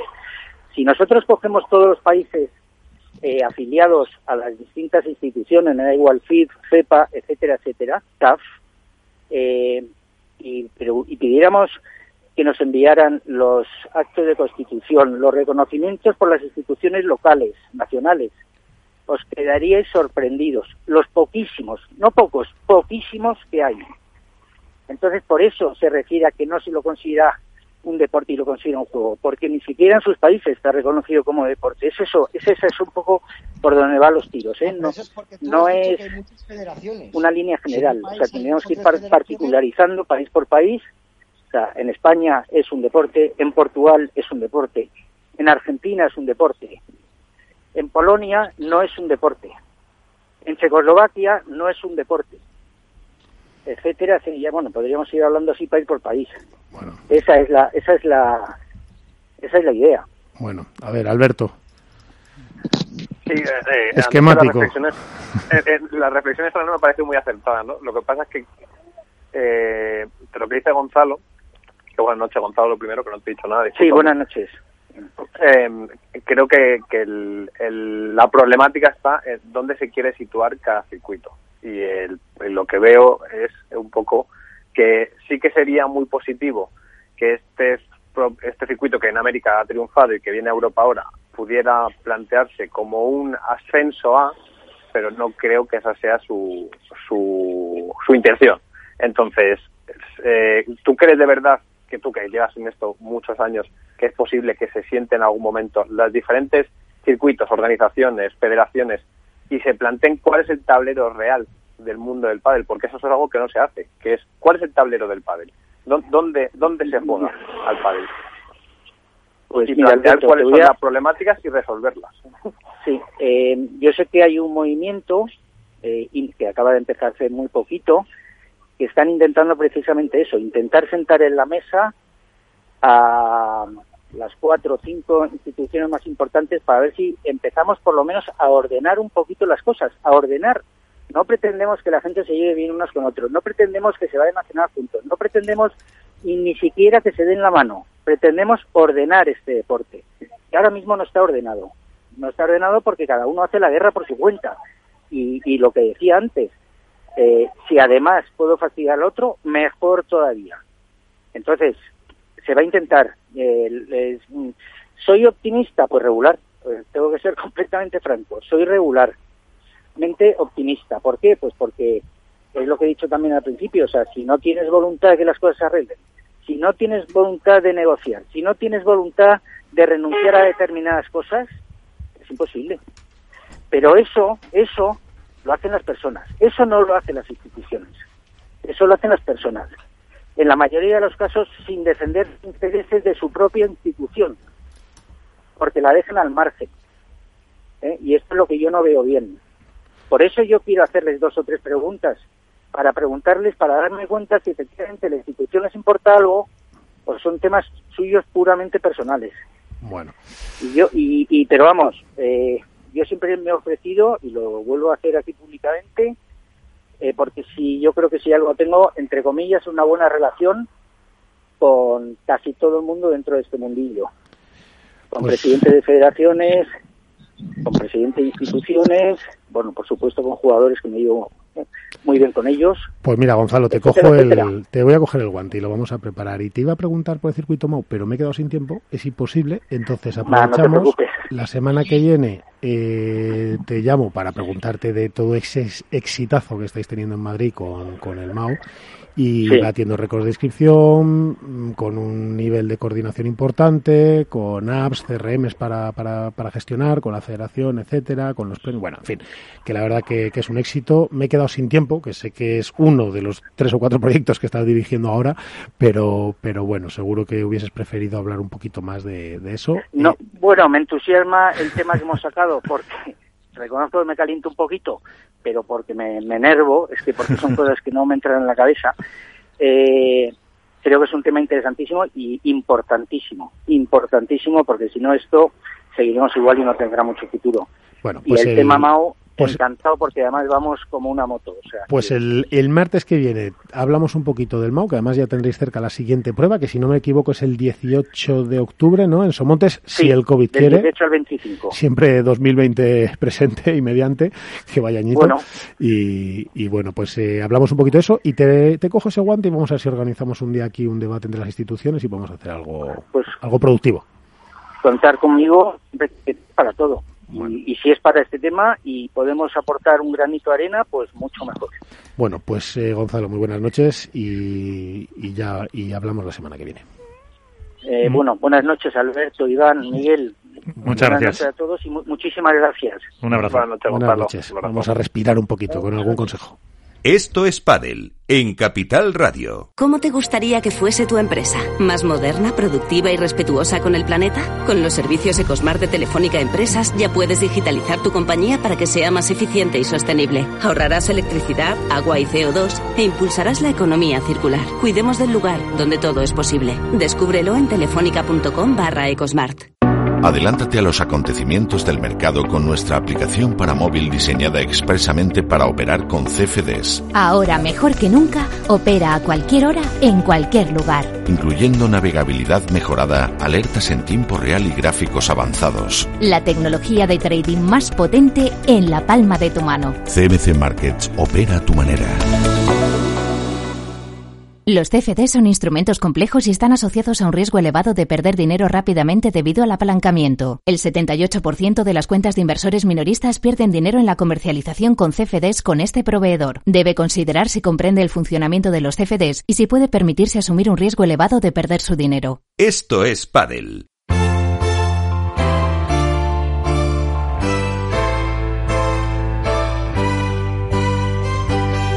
Seguimos en la tertulia, en el debate y ahora para hablar un poquito también de competición, ¿no? Pues sí, vamos a... Que llega a Menorca. Vamos a hablar de Menorca y de, y de Italia y de todo y para eso pues tenemos al, Dottore, al profesor, al maestro. ¿Qué tal, Manu Martín? Buenas noches. ¿Qué tal? Buenas noches, ¿cómo estáis? Muy bien. ¿Cómo estás tú en casa? ¿Cómo vas gestionando esa paternidad ya? Ya eres más experto, ¿eh? Sí, hombre, ya, pues mira, cumplí un año hace nada, que justo eh, coincidiendo con la fecha del torneo de Madrid del año pasado. Eh, así que, nada, bien, muy, muy bien controlado. Todavía no duermes, pero estás a punto, ya te lo digo yo, que eso... Que no, no, no bueno, tengo, tenemos noches, no me puedo quejar en absoluto, ¿eh? nada, nada, son, son muy buenas las dos, así que no me quejo en absoluto. Pues a por la tercera ya. Sí, en eso Claro, que es la segunda, es que yo pensaba, claro, que me he liado. Sí, es que la, yo pensé que tenía uno, claro, no, no, tú ya, tú ya estás jugando Champions con dos, vamos, eso Sí, ya sí, es... lo, de, lo de la tercera ya es otro rollo. La tercera gana el campeonato del mundo ya de selecciones. Oye, Manu, que... Joder, macho, no sé cómo estamos, porque hemos estado aquí hablando de todos los, los, los cristos federativos del pádel y yo es que no quiero hablar contigo de eso. Yo lo que quiero hablar contigo, claro, yo lo que quiero hablar contigo es de la pelotita. Entonces, eh, mira, eh, vamos a ver, acabamos, se acaba de jugar Italia. Lo primero, me gustaría un resumen rápido de Italia, de cómo lo ves a nivel deportivo, cómo lo has sentido y qué conclusiones sacamos. Y, luego te pregunto por los lebrones y los, y los galanes y todos esos. Bueno, a ver, a, nivel deportivo yo no viajé, eh, lo que tengo es un poco lo que, lo que me comentaron mis jugadoras y lo que pudimos ver por la tele, que vimos todos. Y, bueno, pues al final las pruebas outdoor siempre son lo que son, eh, que tienes que gana el que mejor se adapta. Y, y ya sabemos quién es el que mejor se adapta a todo, ¿no? Que lleva, lleva mucho tiempo adaptándose a esto. Eh, entonces, bueno, pues fue una, una prueba que lógicamente siendo un organizador externo que, que, pues que tienen aún tenemos cosas que aprender pues yo creo que bastante bien se, se pudo hacer. A nivel de a nivel de pista pues vimos eh, otras parejas otros actores que, que tomaban más protagonismo también por distintas situaciones principalmente por el juego exterior porque un día teníamos eh, cristal mojado pista que, que no se podía jugar fuera luego que sí te sale sol se te mueve un poco con el viento y al final todo eso pues son son eh, ingredientes con los que hemos estado cuatro torneos eh, fuera de juego, que era todo perfecto. Y, de ahí, pues bueno, unos resultados que, quizá puedan sorprender o no, o que algunos esperaran, pero que, le da un poquito de picante a, al asunto. El otro día decíamos, Manu, que estábamos hablando y decíamos que, que, la, que nos parecía o podría suceder, por supuesto puede tener explicación, pero decíamos que a lo mejor el nivel, el nivel de los jugadores no era eh, el más alto, ¿no? El nivel de producción por parejas, etcétera, no era el más alto de, de, los últimos años. Primero, no sé si lo compartes sí o no, y segundo, desde luego a mí me parece que, que de ser así, toda esta falta de regularidad en la competición, con estos problemas del COVID, más el trastorno emocional y físico que llevan arrastrando, podría ser, podría influir tanto, ¿no? Bueno, es un poco de todo. Es que, bueno, al final, fijaos, los que tengáis más contacto lo sabéis, pero es que nosotros de semana en semana eh, estamos pensando si podemos jugar o no. Eh, es que dos días antes puede ser que no puedas jugar eh, o puede ser que tu pareja sea la que no puede jugar. O sea, esto emocionalmente es un desequilibrio, no hay nada fijado. Nosotros no estamos haciendo una planificación de torneos porque no existe.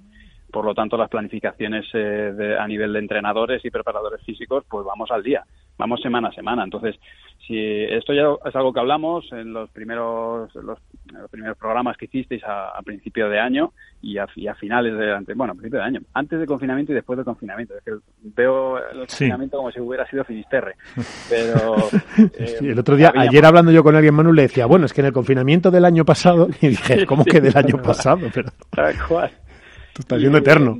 y las eh, sabíamos que esto iba a pasar eh, ya te digo, bueno, eh, nosotros tenemos que hacernos una prueba COVID que nos dice si, competimos o no competimos. O sea, que ya vas ahí con un poco con el culo apretado diciendo, a ver, que, ¿cómo va a salir esto? Y eso al final no te permite ni planificar, ni, ni decir, bueno, voy a intentar ganar eh, esta parte que necesito. Y tú, entonces, eso confirma lo que te decía Manu, es decir, puede que estemos ante un año en el que deportivamente, dentro de que estos chicos y estos chavales y estos tíos que juegan producen un pádel a un nivel impresionante, ¿no? Pero, pero estamos quizá el año en el que el nivel de pádel quizá no, no esté siendo el óptimo, ¿no? Por decirlo de una forma cariñosa. Yo no lo, no lo llamaría. No lo percibes así. Sino, sino a nivel de regularidad porque, porque al final, en cuanto a picos de rendimiento, todos están teniendo ese, ese torneo en el que todo se les da y sale, ¿no? El problema del jugador le viene cuando ya las circunstancias no son las suyas y tiene que rendir igual. Es decir, el que, el que rinde bien con pelota rápida o el que viene, salvo LeBron y Galán, que lo han hecho fenomenal hasta este último y, porque lo ha hecho Javi y Yuri han jugado de tiro, ¿no? Pero los, los, a los más regulares en ese sentido están siendo LeBron y Galán y el resto sí que es verdad que están teniendo su torneo, que cuando se adapta bien a sus circunstancias o están bien, bien rectos sale bien, que les estaba costando un, poco más. Eh, si acaso veo regulares a, Tello Chingoto, que les veo bastante en, línea, pero sí que es verdad que o sea, te doy la razón en que les está faltando esa regularidad que como es lógico porque no, está la calidad de, todas las programas lo que es la programación y lo que es el orden de un deportista profesional pues va, siendo un poco improvisada oye Iván eh, por, por, por Lebrón y Galán y, y, eso le preguntas tú o le pregunto yo no, yo, yo, yo, no, yo no, nunca te hago caso. Yo pregunto lo que a mí me da la gana. Pues a lo que te dé la gana. Ahí te No, yo lo quería. A mí me hace gracia cuando, Buenas noches, Manu. Bienvenido al club. Eh, a mí me hace gracia cuando ha dicho Manu dice que el torneo de el último que, ha estado, que no ha estado, que ha estado, que no ha viajado, que tal, que está visto, que lo que sabes por las jugadoras, hombre, poco habrás visto de tus chicas cuando el Tour no ha retransmitido ni un solo partido, ni de octavos ni de cuartos de final de chicas, que me parece increíble. Eso para empezar, o sea, que me imagino que si has guiado por las sensaciones, pues no sé, yo creo que que habrá que, intentar que, se retransmitan los partidos. En respecto al aspecto deportivo, yo quería preguntarle sobre todo a, Manu. Ha destacado bueno, a, los Alejandro y Gala y, Lebron de siempre, pero yo me quería, me quería quedar con la figura de Tello y Chingote, ¿no? Una pareja, ya se puede decir, de que de las más veteranas del circuito en cuanto a unión, llevan cuatro años juntos. El juego que han hecho, han hecho ya dos finales, y que si les ves capaces este año de ganar un título. Sí, claro que les veo capaces. Están, creo que tienen bastante claro a lo que juegan y, bueno, en el caso de Fede le veo que ha dado un paso más adelante. siempre ha sido un, tipo ordenado, ha limpiado jugadas y tal, pero le veo más agresivo de lo que venía estando. Eh, no, ya no solo te limpia, sino que el otro día, le he visto jugar a un nivel que, que, yo no le había visto jugar y luego están muy ordenados. Tienen muy claro lo que hacen y lo que tienen que hacer y, y sí, sí, la verdad que este año les, yo personalmente les he notado un salto. Creo que el trabajo que, están haciendo ellos dos y el trabajo de Gaby Reca un poco a los mandos me parece que se nota un montón y, que es digno de, mencionar. Y, yo les veo como para ganar un título, claro que sí. Eh, lógicamente, por ejemplo, en, partidos que les he visto jugar contra, contra Lebron y Alan en Madrid, es que era imposible, pero, pero no porque ellos lo hicieran mal, sino porque es que eh, Lebron y Alan estaban que no había por dónde tirar la pelota. el año superior, eso está claro. Es que no había, o sea, yo he visto a Fede cometer errores que, no los, o sea, que se le veía la cara de decir, mira, es que no sé dónde ponerla, la tiro ahí porque ya no tengo otra opción. Pero en circunstancias más como las que hemos visto en Italia, que se pueda jugar un poco más al pádel y se pueda manejar, que, no tengas, eh, que ellos, eh, que, ni LeBron y Galán saquen tanta ventaja de, la potencia física o de la efectividad de, algunos de sus tiros, ahí estos dos son peligrosos porque están, están, saben muy bien lo que tienen que hacer, lo interpretan muy bien. Oye, eh, Alberto, em, yo es que quiero que le preguntemos por, por esto de Lebron y Galán, porque ya que él se ha metido, eh, pues díselo tú. O sea, yo, yo no sé cómo lo ves tú, Alberto. A mí, ¿a ti te parece que LeBron y Galán están ganando porque le, por, estaban ganando tan claramente porque las condiciones le favorecían un montón o es que realmente estamos, estamos ante una pareja que, que ha cambiado el ritmo y, y tal. Yo no sé cómo lo ves tú, Alberto. buenas noches, lo primero, Manu. Buenas noches. Eh, a ver, yo, yo Miguel, eh, es exactamente eso es lo que le pregunté a Uri el otro día, que es eh, qué sensación se instalaba ¿no? en el circuito con respecto a, a Juan y, y a Ale. Si era fruto de las condiciones concretas, de unos torneos muy concretos, o si era realmente que el padre había dado un salto. Y era hablaba de la velocidad, sobre todo a la que a la que se jugaba, ¿no?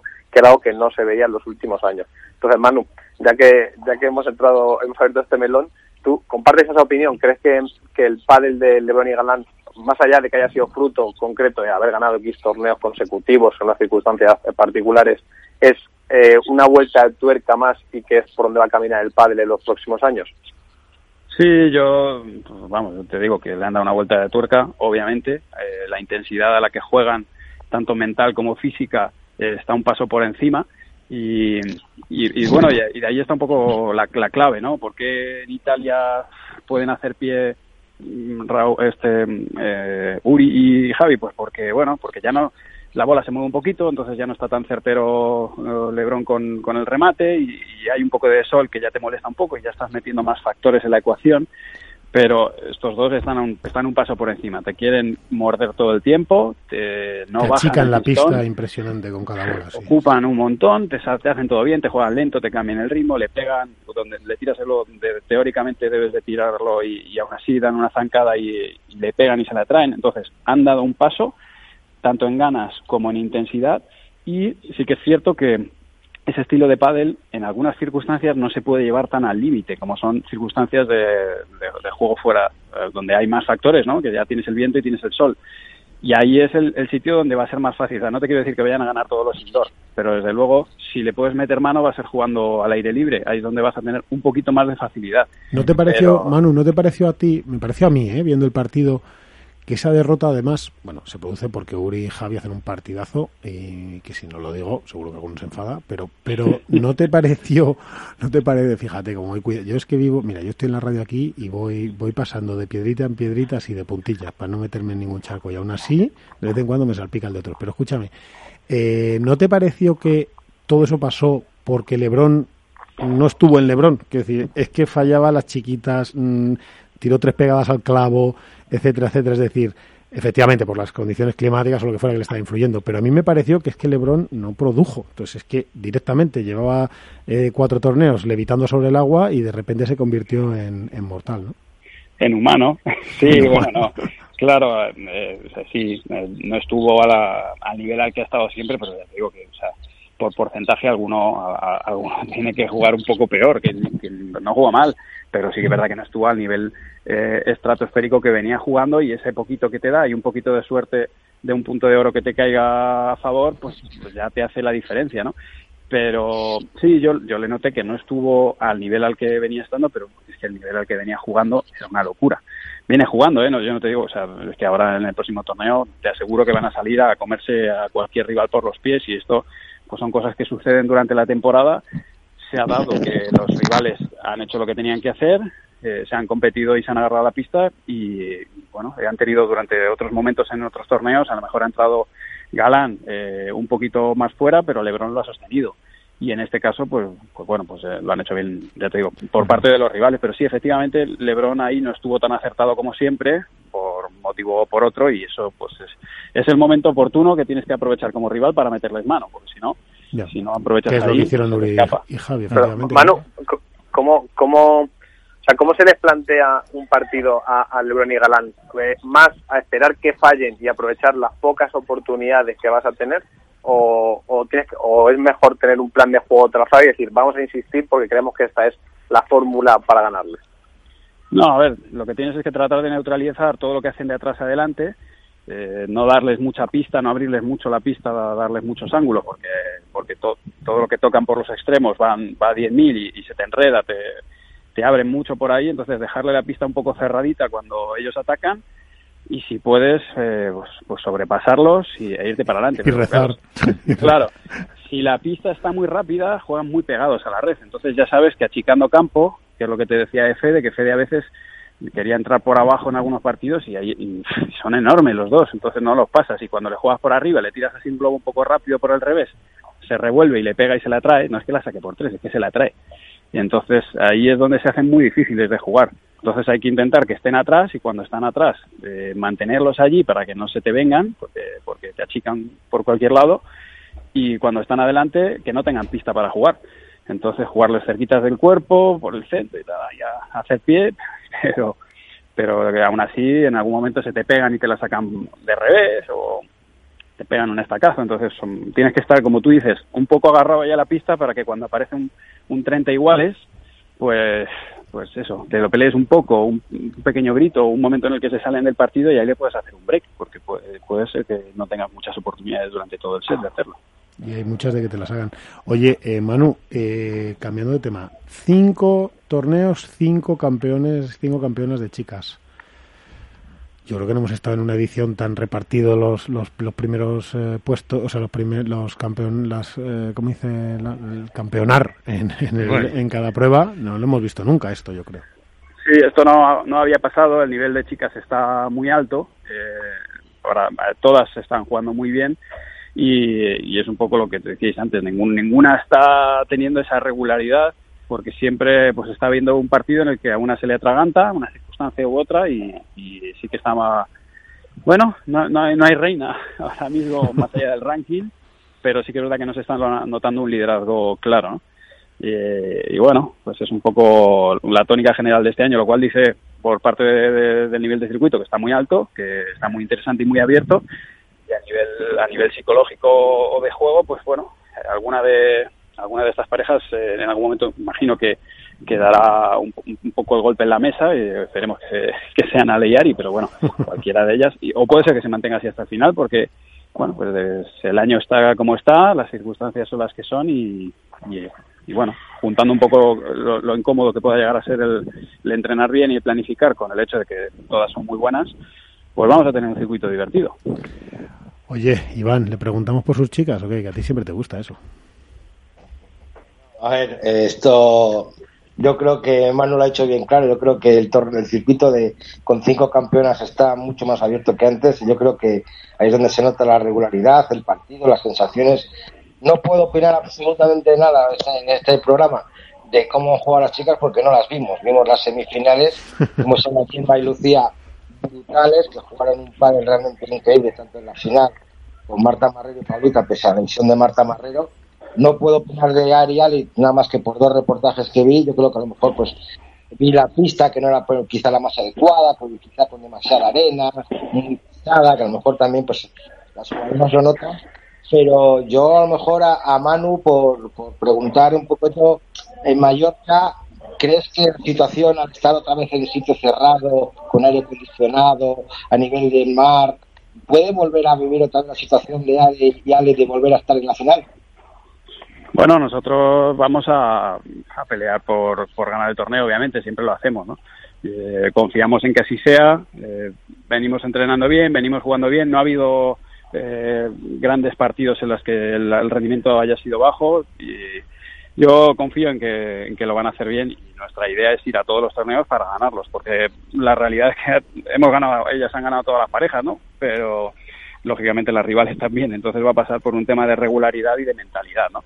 De adaptarse, si la pista está lenta a trabajar y, y, y salir a, a, ganar cada partido sabiendo que se puede porque ya se ha hecho. Y así salen todas, ¿no? De ahí lo bonito que tiene este año el circuito, que todos los partidos se encaran pues desde el punto de vista de que es un partido posible. Hay otros momentos de la temporada donde ya ves un partido y dices, bueno, este eh, 90% gana esta pareja.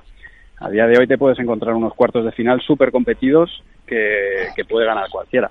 Sí, pero, que, hay que decir que no está Marta Marrero por lesión. Un detalle, una cosita, una, una, cosita, chicos. ¿Tú no crees, Manu, que el circuito femenino realmente empieza en cuartos de final? Porque hasta cuartos de final, creo que no son más o menos partidos, no voy a decir sin interés, ¿no? Porque el padre femenino tiene mucho interés, pero que no tienen atractivo y que a partir de cuartos de final, cuando entran las cabezas de series, cuando se anima un poco el circuito? Bueno, esto está cambiando bastante. ¿eh? Ya aparecen parejas por abajo que dan mucho, muchos quebraderos de cabeza. Pero sí que es verdad que el, circuito femenino se está, se está potenciando como lo le pasaba al masculino. Yo recuerdo los primeros años de, de Vuelta del Tour, en el 13, en el 14, en el 15, los partidos de 16 y octavos eran partidos que, que rara vez en, durante todo el torneo alguno de los cabezas de serie perdía un set. Eh, estaban las estadísticas por ahí y los cabezas de serie no perdían un set. Y ahora fíjate eso es eso es una, una inhumana claro. Entonces bueno el, el pádel femenino se está potenciando surge reemplazo por abajo y, y cada vez esa base se va engrosando y se va aumentando el nivel de aquí a 5 o 6 años pues vamos a tener un, un cuadro femenino tan competido como lo está en masculino y efectivamente los octavos pues se venderán tan caros como los cuartos. Pero bueno esto es algo Iván que tienes tienes razón que por norma suele pasar pero cada vez van apareciendo por ahí eh, parejas y jugadoras que, que ponen las cosas muy complicadas desde los octavos Oye, mano, y para dejarte descansar y tal, que estarás todavía trabajando y tal, pero ¿qué condiciones de juego nos encontraremos en Menorca? ¿A quién, a qué, ¿Cómo tenemos todos aquellos que, que estén pensando, bueno, pues a ver qué pasa mayor en Menorca y tal, ¿con qué nos vamos a encontrar en condiciones de juego? ¿A quién, ¿A quién le va a venir mejor o peor o, cómo tenemos que planteárnoslo? Pues esperamos pista lenta, pelota pesada, humedad y, bueno, en función de la, como ya sabéis, de que el, pabellón esté con climatizado o no y, de la, del momento del día para que se caliente más o menos. Pero bueno, en principio esperamos una pelota pesada, esperamos partidos largos y, sacarán ventaja pues eh, jugadores y jugadoras que, presionen y que sepan elegir los momentos de utilizar los tiros de, definición, ¿no? Así que eh, por supuesto los pegadores van a sacar mucha ventaja, pero los que no lo son pues se van a poder apoyar en esa parte de, volumen, de saber que no se les van a pasar por encima, pero principalmente van, van a ganar los que los que trabajen los puntos y sepan el momento de, poder utilizar eh, esa pegada. Así que veremos partidos que quizá no le pegan, de repente se anima uno, el de enfrente ve que se puede y se empieza a animar también. Y, va a pasar por eso, por la selección de saber, que a veces nos pasa, decir, ostras, la pista no sale, no sale, y de repente hay uno que le pega y te das cuenta de que sí sale y se abre la fiesta. Entonces va a pasar un poco por ahí, por la selección de los momentos. Bueno, pues oye, mira, no te voy a hacer que me hagas la porra que vamos a hacer ahora de ver qué va a pasar en Menorca, porque el de chicas ya me sé lo que vas a, lo que vas a decir. que te voy a decir eso seguro. Eh, sí, seguro, pero a lo mejor en chicos sí te animas. Eh, yo en chicos veo a Lebron y Galán. Arriba. Pues a ver, Miguel, vamos a apuntar. A ver, a punto. El señor Don Manuel Martín. En chicos, Lebron Galán. Bueno, y chicas le pongo las... Y chicas, creo que Alejandra Yari, ¿no? Ponme las Seguro, ¿no? Ponme un eurito a ella. claro que sí. Bueno, Manu, te dejo descansar. muchas gracias, como siempre, y a ver... Y ya el martes que viene, pues me, te vuelvo a, a, abusar de tu tiempo. es verdad. Ok, un abrazo. Un abrazo. A ver, Iván. Iván, porra.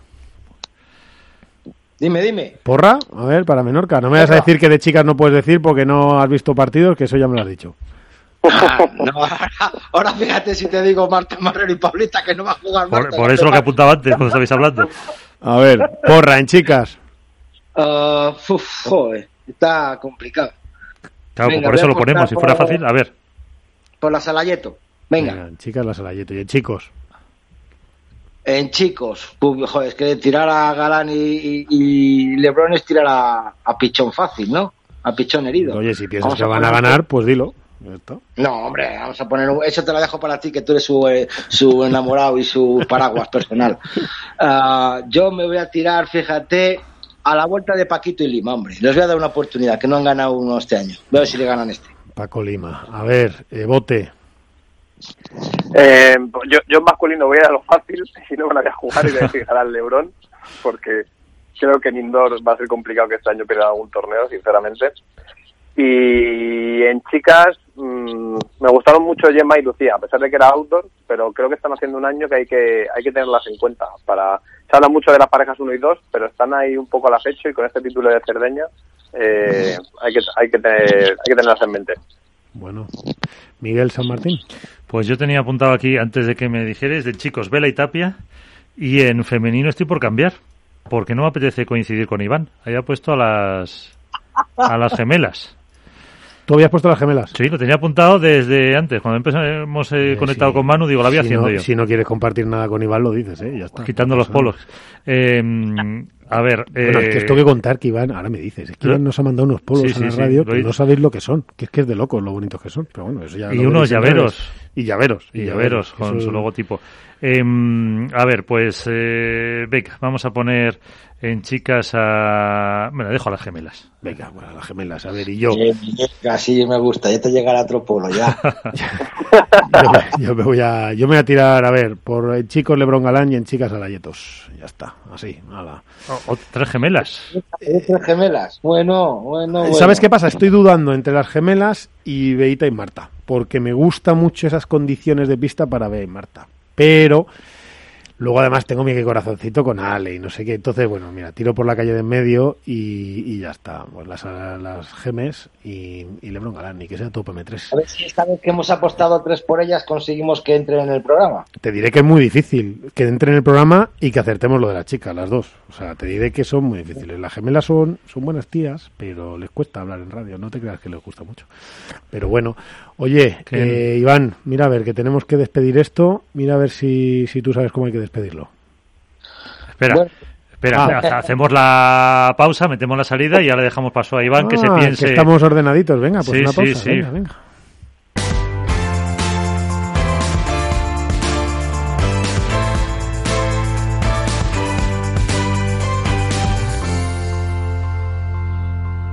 Hook Paddle ha patrocinado esta sección. Hook Paddle Time is now.